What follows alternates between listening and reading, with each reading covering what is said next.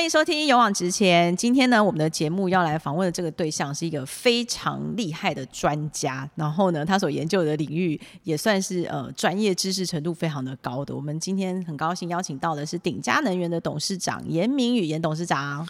呃，怡芬你好，还有各位听众朋友，大家好。好，鼎佳能源听起来应该是跟能源有一点点关系，对不对？先跟我们介绍一下，就是说你们公司主要是在研究跟开发哪一方面？好的，鼎佳能源是二零零八年成立的。那名字中有“能源”这个字，的确，我们一刚开始投入的就是氢氢能源。现在最夯了。对，就是呃，从当时到现在都有一定热度的氢能源这一块。嗯嗯嗯。那基本上，它呃，我们做的是以氢发电的燃料电池作为我们的主产品。这个燃料电池，当时呃，我们的技术是来自工研院，因为我们这一群团队的人在二零零八年之前是在工研院的，当时是能环所，现在叫绿能所。嗯，那从零八年 spin off 出来，成立了这个鼎佳能源这个公司之后，以工研院的技术为基础，然后发展出了就是用氢发电的发电机。那用在哪里呢？用在那个啊。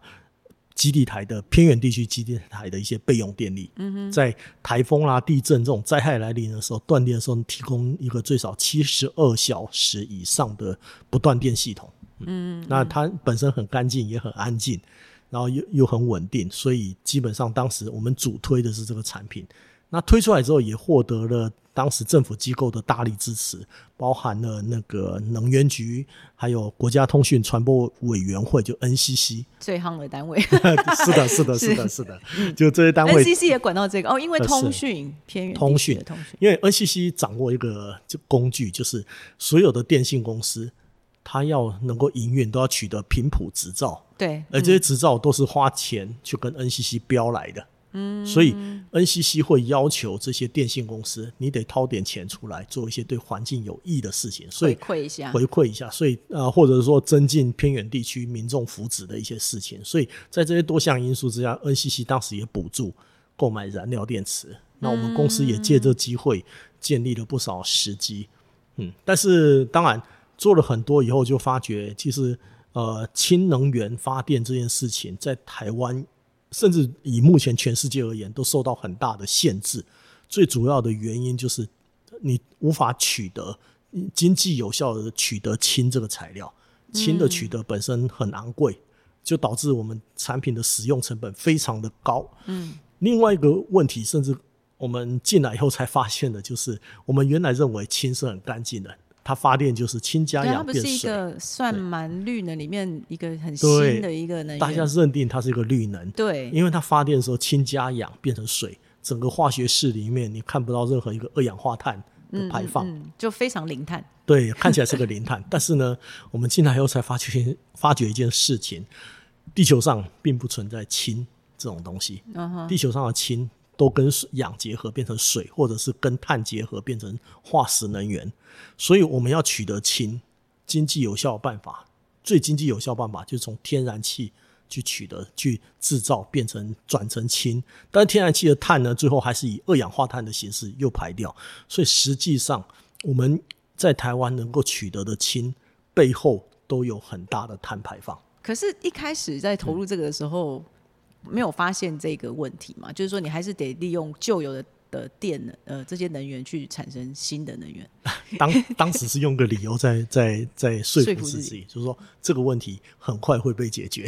结果解决了多久都没解决。是的，就是说，而且发觉要解决这个问题，不是我们自己的能力能解决的。嗯哼，必须是要整个科学界整个投入来一起去解决的这个问题，这已经远超出我们的能力范围了。所以，嗯，因为这个原因，所以氢能在比较严格的认定里面，其实它不被认为是绿能，嗯，因为它是有碳排放。你现在能取得氢是有碳排放，那如何取得没有碳排放的氢呢？大家看得到的方法是用绿电制氢，简单的讲，用太阳能发的电，用风力发的电去电解水产氢。但是这种氢呢，又有个问题。因为你的来源是非常珍贵稀少的绿电，绿电目前在台湾是非常的稀缺的一个资源，用都不够了。对，那通常发出来电是赶快去进到送进电网，来降低火力发电厂的碳排放，减少火力发电厂发的电就可以降低碳排。但那个即即使这样子努力，政府跟民间努力了那么多年，目前的绿电，那个即使把水利都算进去，今年才勉强破百分之十。但是这百分之十里面，超过一半是水利，还好是拖今年雨下的多。所以是我们离我们的目标其实还蛮远的。对，我们有个碳中和的目标。碳中和的话，就是说最起码你那个先不要讲其他地方，民生用电先不管，最起码工业用电的碳要综合。工业用电占了我们百分之五十五的电力的那个需求，嗯，而我们发的电绿电只占不到百分之十，所以。以台湾的情况来讲，是很大，是不可能有多余的绿电让你去电解水制氢。所以你们后来是弄了多久才发现这个这么大的一个困难？呃，其实是这样啦，就是说这些困难在刚开始没多久，大概都知道，但是就是觉得说应该是可以克服的，还是给自己一点希望。对对对对，但是当然努力很久以后，就是说，呃，后来发觉这超出我们的能力范围。嗯，哎，然后政府的补助不可能持续。但是你们用政府的补助，其实也撑了蛮长的一段时间。对，撑了蛮长的。政政府给我们的补助是不少，但是这种补助不可能持续，基于两个原因。第一个就是说，呃呃，所谓的氢能这件事情，在减碳以目前来讲，没有任何减碳的意义。嗯，因为你还是用化石能源产氢，在没有减碳的意义上，政府的补助就补不下去。嗯，他名不正言不顺。对，名不正言不顺。嗯，你没有任何的道德基础。那后来你们怎么办呢？所以当时来讲，到了一八年的时候，就面临了公司，当然就是说，第一个政府补助减少，那原来的股东因为长投资超过十年，没有任何回收，希望能够退股。嗯，然后那个，所以当时就面临公司是否有继续存续的必要。嗯，那当时我回头去检讨，就是说，第一个氢这个东西，我因为我自己本身是念化学的。就检讨一下，发觉以后氢其实在产业界用途非常的多，嗯哼，而且这些产业都愿意花很贵的价格来买氢气。例如哪些产业？就半导体产业，台湾用最多就是半导体产业。半导体产业那个呃，我我这样做个比喻好了，他们花钱买氢气一一个单位，我们这一个单位是一立方米，嗯，常温常压下那个就是一立方米的氢气，呃，他们都愿意花将近三十块钱。来购买这个氢气，可是这一立方米的氢气如果拿来发电，产生只能产生一点二度电，以台湾的电价了不起就给你三块，嗯的经济效益而已。嗯，所以他愿意花很多钱去买他的这个氢气。所以在这种情况下，就是说我们发觉氢发电这件事情，第一个本身减碳上没有意义之外，对氢还有更有价值的用途。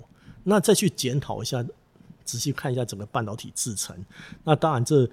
也受惠于我自己对半导体制程有一些粗略的认识，因为呃我自己研究所是念交大的，那交大是半导体相关资源很多，所以呃就我所知道的半导体制程对氢气的使用，基本上只是作为保护气体。简单讲，它通到那个一个箱体里面使用完了之后，基本上没有消耗，百分之九十九就直接排掉，大量的浪费。它排放的气体里面有大量的氢气，所以在这种情况之下，氢气的价格高，它又大量排放，而氢气的制造本身又有很多碳排。如果我们今天基于环保的因素要减碳，其实应该先把这个大量排放的碳循环回收再利用。氢，对，啊循对 对对对，排放的氢循环回收再利用。才是目前来讲最快可以看到减碳的效果，而且再分析一下它的背后的价格啦，各方面因素以后，发觉这里面的商商业利益会更大。你看到另外一个商机，就对对对对对，所以那时候就把公司的方向整个给转了。对对，所以在确定这个新的方向以后，就开始去募资。然后找新的股东把原来的股票买下来，甚至在增资扩增资，那就是投入这个新的方向。也就是因为这个新的方向，让鼎家现在其实，在产业界变成那个一个一个未来之星。因为你们掌握到了，只有你们发现的这一条新的一个盈盈利的方向。啊对，就是方向是这样，然后再回头盘点我们自己的技术，以后就发觉我们原来的技术做一个简单的转换之后。可以拿来做氢气的纯化，嗯，那半导体排放的废气，只要经过纯化之后，就可以回收再利用。当然，气体纯化的方法有很多。那我们发觉，我们这种新的技术呢，跟传统的纯化方式比起来，我们最重要的特点就是安全。我们可以在常压之下，因为氢气本身易燃易爆，很不稳定的气，很不稳定。那传统技术都要把氢气压缩，嗯，那氢气是可燃性气体，一压缩就代表它的爆炸机会提高，提高非常多。所以这为什么过去半导体厂宁愿直接排放？因为传统的技术必须要压缩氢气，而我们是唯一一个可以在常压之下就把氢气纯化的技术。那我觉得我们解决了，而且啊，当然还有另外一个技术上的原因呢，就半导体排放废气里面混到一种常见气体叫氮气。嗯哼。而氮气只要跟氢气混在一起以后，用传统技术又很难分开。那我们技术刚好弥补这两个缺点：第一个很容易分离氢气跟氮气；第二个安全。在这两个条件之下，我们就认为有机会说服半导体厂接受。或者说说服传统产业接受，市场测试起来的效果如何？目前目前来讲的话，就是说呃，客户接受度都还蛮高。那但是产品一八年投进去开发，大概呃到二零年左右啊开发完成，当年年底就有第一笔订单进来。哇，那真的是还蛮快的。对。嗯，等于顶家在做的东西，就是现在可能很多年轻人也都会有兴趣，因为它是属于一个未来，未来一定会势必要接触以及它必须会面对的问题。因为现在整个气候变迁导致能源的问题是最大的，人类可能最最大必须面对。那回到刚才严董讲说，你自己就是我们现在想问的，能源这个产业，它可能会牵涉到的是什么样的学科背景嘛？那你刚刚说你是念化学的，是。好，呃，其实以我们公司而言呢，就是说，呃，我本身是念化学，但我们公司的主力人才啊，却是电机跟机械。电机跟机械，对，电机跟机械，其实，呃，简单这样说，理工科里面为什么电机跟机械最难考？因为他们在什么产业里面都需要，必必须人才。对，即使是一个化工厂里面，现在都需要大量的电机跟机械。嗯，他们几乎是产业的主干。嗯，所以如果说要以找工作而言，电机机械是第一优先。嗯，那当然，我们公司的核心的东西是化学，没错。但是我们化学人力就你一个吗？不会吧？当然还有啦，就是但是占比例其实是很低的。嗯，就是只负责一些核心的东西。嗯，但是因为你要，我们毕竟是一个，我们这个是制造业里面的，我们叫设备业。嗯，设备业你要做出一个设备交给客户用。那原则上，现代的设备就不可能像古代一样，是还要一堆手在那边操控。现在你交给客户的设备，最好是 one touch，一个钮按下去，接下来所有事情要傻瓜化。对对，自动控制各方面都帮你做到好，安全各方面都帮你做到好了。那所以你要做到这样的东西，你没有电机跟机械人才是不可能。所以其实。我们公司的主力是电机跟机械，就读这两科就没错了，因为你可能会很 很很抢手，每一家公司都需要。对，当然如果对化学有兴趣，还是可以念化学，化学还是有需要。但是 当然就是说，在特定的地方，它还是很需要。念化学就可以当到董事长，所以也不一定。当初你是怎么会开始走入化学？就是你为什么会选择？我不是跟大家一样去跑去念机械？呃，是这样，这就纯粹是兴趣。就是说，念化学的话，就是你看到这些化学反应。看到分子结构，首先你不会厌烦排斥，嗯，甚至会觉得很有趣，嗯，我我觉得念什么科系其实最重要还是兴趣，嗯，你看到这些东西你会有兴趣，那会愿意，那因为学习过程总是很无聊的，那只有靠兴趣来才能克服这种。所以你你喜欢做实验。对实验非常喜欢做，然后喜欢看各种化学变化，甚至剧烈的化学变化，就是燃烧、爆炸，看的都会兴奋。感觉你的是属于那种呃，很喜欢去看恐怖片，就是属于心脏比较大颗。但是真的是需要这样的个性去做化学的实验的背景是比较合适的嘛？是的，是的，就是说你看到这些东西，你会觉得有有兴趣。但是你当初大学选填的时候，就是选化学系啊？对，一路都是填化学系。那刚开始念大学的时候，你有觉得啊，就是我要念的了？啊，其实当然，呃，进了大学的时候是一个很大的挫折，就是因为进了那呃大学念的是清华化学，就是这里头大概同学能力太强，老师的能力也很强，那基本上跟我以前，因为我是呃高中是在台东，嗯，在台东念的。在东部的一那这种偏乡地区的话，跟最后真正进到清华那个那种落差还是很大，嗯，所以基本上我遇到两个困难点，第一个是呃高中英文就不怎么好。受到挫折。对，高中英文就不好，你看原文原文书以后就是看不懂，那种挫折很大。嗯嗯，然后再来第二个，呃，老师的上课的话，就是非常的呃天才，所以说基本上那个大概呃，就是你能力不够好的话，会听不懂老师在讲什么。哎，就就就觉得老师讲的没有办法吸引你。呃，对，基本上听不懂啊，基本上听不懂。实实话讲，就是听不懂老师在上课在教什么。可是你还是继续读，呃，没有，当时是靠着玩社团在混日子，就是社团玩的很疯。大学就有你玩四年这样，呃，对，但还没玩四年呢、玩到大三的时候就觉得好像不太对劲，不要不能再混了。对，不能再混了，因为眼看可能要念到大五大六了，就是被当了一一屁股学分，眼看就是要大五大六，所以呃，当时还是有冷静下来，就想说自己想要做什么。那这里面我觉得就是说有一本刊物对我帮助很大，嗯，就是工研院材料所出版的《工业材料》这本杂志，嗯，那我发觉这本杂志里面讲的是材料在各个产业的应用，我发觉这些东西都是对我们以化学为基础的而言，都是还蛮简单，就是而且蛮实，就是说可以进入的一个领域。而且我发觉这领域牵扯，就是说几乎涵盖了所有各种产业的基层。嗯，那我刚刚有说过，其实那个呃，电机跟机械是现在很多产业的最主要的骨干的人才。嗯，但是现在所有的产业的基础基础的供应，其实都是材料跟化学。嗯，嘿，所以我就觉得说，诶，这又是我有兴趣的，所以我就决定往材料相关的产业去钻研。嗯，所以当时，但呃我也了解到，就是说这一些都需要以我大学训练是不够的，嗯，需要更进一步的研究所训练，所以就决定静下心来，然后好好把 被当的学分补回来。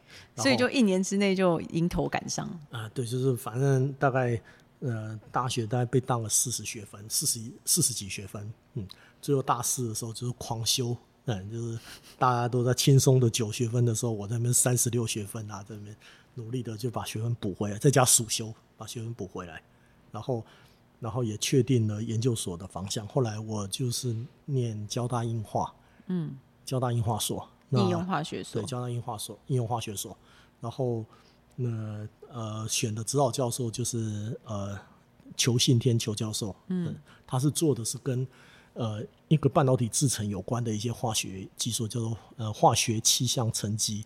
嗯哼，对，有机金属化学气象沉积，这个在现在来讲是还蛮重要的半导体制成的一些那个就是技术。那所以，我们，当时就进去做相关的研究。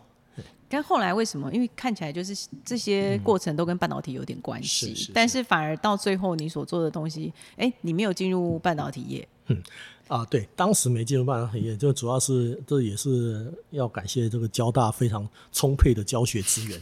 交大有当时全国唯一的一个课程叫半导体制成实验。嗯，你真的进到无尘室里面，从一个一一片一颗一个晶圆，就是那个细细晶片，从一个四寸的细晶片。一路按照半导体制成，一路做曝光、蚀刻、显影，全部让你走一次，整个走完一次以后，就是那那那一那一个四四寸晶圆里面有大概比如几十颗的那个 chip，就那做出几十颗的 chip 里面，只要有一颗能够 working，就是电源加上去它会动，那你就必就及格了，那学学分就能拿到。那当时就觉得大家都对，当时半导体业是非常热门的，好多、呃青椒的学长姐毕业以后就就是去半导体厂领股票，当时是还有发股票的，嗯嗯嗯，所以大家就决定走这一条路嘛，所以就先去体验一下。那体验完了以后，我发觉我呃我不适合进半导体厂，不适合进无尘室。原因是什么？你觉得很枯燥吗？还是呃，半导体是一个高度精密的一个产业，对？包含了对洁净度、对各方面的需求都很严格，所以我发觉我这种大拉拉的个性在里面，应该会会把正常的制程都搞烂。所以，所以换句话说，半导体业需要很细心、对，很有耐心的对就是说个性。呃，当时的制程精度还只还在所谓的呃零点二微米啊，就是还呃大概是两百两三百纳米，呃两三百纳米这种制程，我看零点二微米，对，当时叫点一八点二五，还在这种制程，嗯，的时候，其实我都已经受不了。那还好没进去，要不然现在几纳米、几纳米这种制程，我估计我更没有能力，更没有能力胜任。所以，但是就是说，呃呃，当时所以当时后来找工作的时候，就决定是以那个呃，我想要做一些比较新的产业。嗯，当时看到因为能源的一些问题开始浮现了，所以就决定呃投入进工研院。当时因为我说过我会呃往就是说从不想念书到最后决定念，是受一本材料影响很大，就工业材料。所以后来我在呃选择工作的时候，我就博班毕业，我就决定选择国防医的时候，我首选就是工呃工研院材料所。嗯嗯。哎，当时自己是受那本杂志影响很大。但后来自己也在那本杂志上也写开始写文章，不知道有没有误导到 后面的，可能也影响后面的年轻人 想要投入这个领域，不知道有没有误人子弟。所以，呃，那个就是说，当时进工业材料所，然后正好接了当时的氢燃料电池的计划，后来就整个就投入氢燃料电池计划，甚至从材料所又转到了工研院的绿能，呃，当时叫能环所。所以其实都是因缘际会，好像就是慢慢一条路就是往前走这样子。但是其实要出来创业这件事情，毕竟它还是一个蛮大的决定。你觉得当时你有是下了很大的决心，还是就是好像很顺势就就这样子成立公司？呃，当时当然有很多因素促成啊，就是很多因缘促成。但是其实主要就是呃，会创创业这种事情，其实靠的就全全靠热情。嗯，因为肯定不了解现实是什么。你有后悔过吗？呃，出来以后心里面当然那肯定是有的。在在遇到业务推广不顺的时候，你说后悔是肯定有的。但是，但是这种事情是头洗下去了就得就得走了。嗯嗯嗯。所以会创业这件事情，肯定就是热情大于理智的一个决定。就是不能想清楚。呃，跟结婚一样，对对，想清楚就不会做了。是的，是的。但是你自己有遇到最大，就除了刚才说这十年当中发现整个产业跟你原始想的完全不同之外，经营还有碰到什么样的你觉得比较大的挑战吗？挑战一直都有。其实一个公司，公司所谓的盈利事业嘛，最重要就是赚钱。嗯，但订单接不到，时候就是各种的检讨，各种都必须要去面对。你怎么去带领一个公司？毕竟你不是专业经理人，经营商业出来的背景。嗯，呃，就是这样啊，就是呃，那个我自己能力也有限，所以很多经营管理的东西就是找对伙伴，找对信任的伙伴，就是说这很重要，就有信任的伙伴来协助这一块，补足自己不足的地方。因为呃，当然是这样，就是或许有一些企业老板是能力很强，事无巨细。那可以把所有的细节都做得很好。那我自己个人并不是这个样子，所以其实很多公司的经营细节都是靠能力很强的伙伴分工专业分工把它完成的。对，所以你觉得在这个过程中，你觉得呃，你并没有后悔走创业这条路嘛？因为你。看起来好像也不会往研究的方向去走，对不对？肯定是，肯定觉得觉得这个差别是，如果一个人他同样是念到了博士，他怎么样去决定说我应该怎么去走我下面这条路？怎么去评估说我要不要继续往学术研究路上走，还是我可以有其他选择？其实这样子，就是说等到念博士的时候，呃，基本上对一个人而言，他已经很清楚的了解学术研究未来会是什么样的生活。就是你基本上你博士班的生活不断的 repeat repeat，一直到你。退休，那这这就是学术研究。那只是差别在于说，当你当了教授之后，应征到教职之后，挤入了学术窄门，那你又拿到足够经费之后，你可以有博班学生、有研究生帮你做，有博士后帮你做。但是基本上整个程序就是生活是那个样子，你很清楚。那你要考量就是说，这种生活是不是你能接受的？嗯，而且最重要就是说。呃，学术研究就是看到一个新的现象，有学术价值的东西，你愿意深入去钻研，嗯，最从最基础的学追根究底，对对对对，而且你会觉得很有兴趣，嗯，那呃，我个人是这样子，在念博班的时候，但也是在老师鼓励之下才念，指导教授鼓励之下才念的博班。那呃，在那个就是说做研究题目的时候也很有兴趣，也全力的投入，但是发觉就是整个。实验做完，整个博班的呃研究做完以后，如果要我再继续 repeat，我发觉我无法接受。对，不断的重复，再来一次。对，不断重复这些的以后，我发觉我没法接受。那我觉得，呃，我会更有兴趣，说我做出一个新的东西以后，能不能被别人从口袋里面掏钱出来买了去用？它的价值就对了。对对对，那那个我的客人买了我的东西之后，诶，甚至能够因此赚到更多的钱。嗯，就我更在意就是说，东西能不能被市场所接受，能够使用。嘿，这个对我而言带来成就感会更大。嗯，而且当然，你出来创业，它能带来的对自己个人的财富的收入，一定也是比纯走研究应该是比较有一个可能性吧？啊，对可能性也是比较大。对对对，那当然就是风险也大，风险也大。这都是要付出代价，但一样就是不能想清楚。是的，这个绝对不能想太清楚。就是想要创业的，绝对不能想太清楚。对，好，我们今天非常谢谢严董跟我们分享这么多。最后，我其实想问一个，就是比较跟学习比较没关系，就是如果你来看台湾对这个绿能的未来哈，你觉得你会觉得比较建议台湾往哪个方向去走？呃，其实这样啊，台湾是个资源稀缺的地方，就是呃，在考量所有的方向的时候，都不能忘记这一点。嗯，台湾的资源非常稀缺，所以呃，我们不管是从哪个方向去取得。能源来讲，都会有很大的困难，所以最重要是在这有限的资源跟能源之下，怎么样做最有效的利用、利用甚至循环使用。嗯，所以现在循环经济大家才会这么看重。对对对对对，找不到新的，只好从旧的来拿嘛。对对对，而且就是说，你今天从另外角度来看，就是说，我们经常讲以大自然为师。呃，今天那个，比如说我们那个所有的生物建构一个生物，需要用到各种材料。那的这个生物生命走到尽头的时候，基本上这个材料，大自然的做法是全部把它拆解还原、回收、回收再利用。那这样子的话，这个生态系才能稳定。要不然，大家想想看，那呃呃，生命诞生这四五十亿年来，如果这些尸体都不会烂，都要找新的材料，那我们的地底下那那要堆了多少的尸尸体、生物的尸体？那大自然不可能这样子，就是说，呃，生生物圈能够。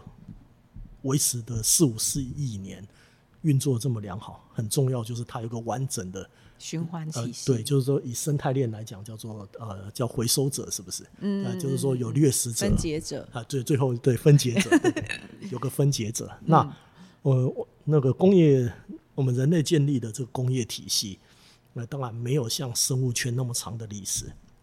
但是如果想要走的那么长久，分解者、资源回收者这个角色。每个产业里面都应该要建立起来，所有的资源都应该尽可能的循环回收再利用。嗯，所以，所以我觉得，呃，尤其我们台湾这种这种情况，就像那个，就是把刚才讲到资源循环这个情况就更严重很多倍的，因为我们的空间、土地空间各方面资源都很有限的情况之下，那我想所有的东西。尽可能的循环回收，这应该是台湾未来必须要走的路。就是不要浪费，而且鼎家也就是因为看到了这一条新的方向，所以才能够从原本的挫折跟困难当中闯出一条新的康庄大道。希望 好，今天非常谢谢严董接受我们的访问，谢谢谢谢大家的收听，拜拜。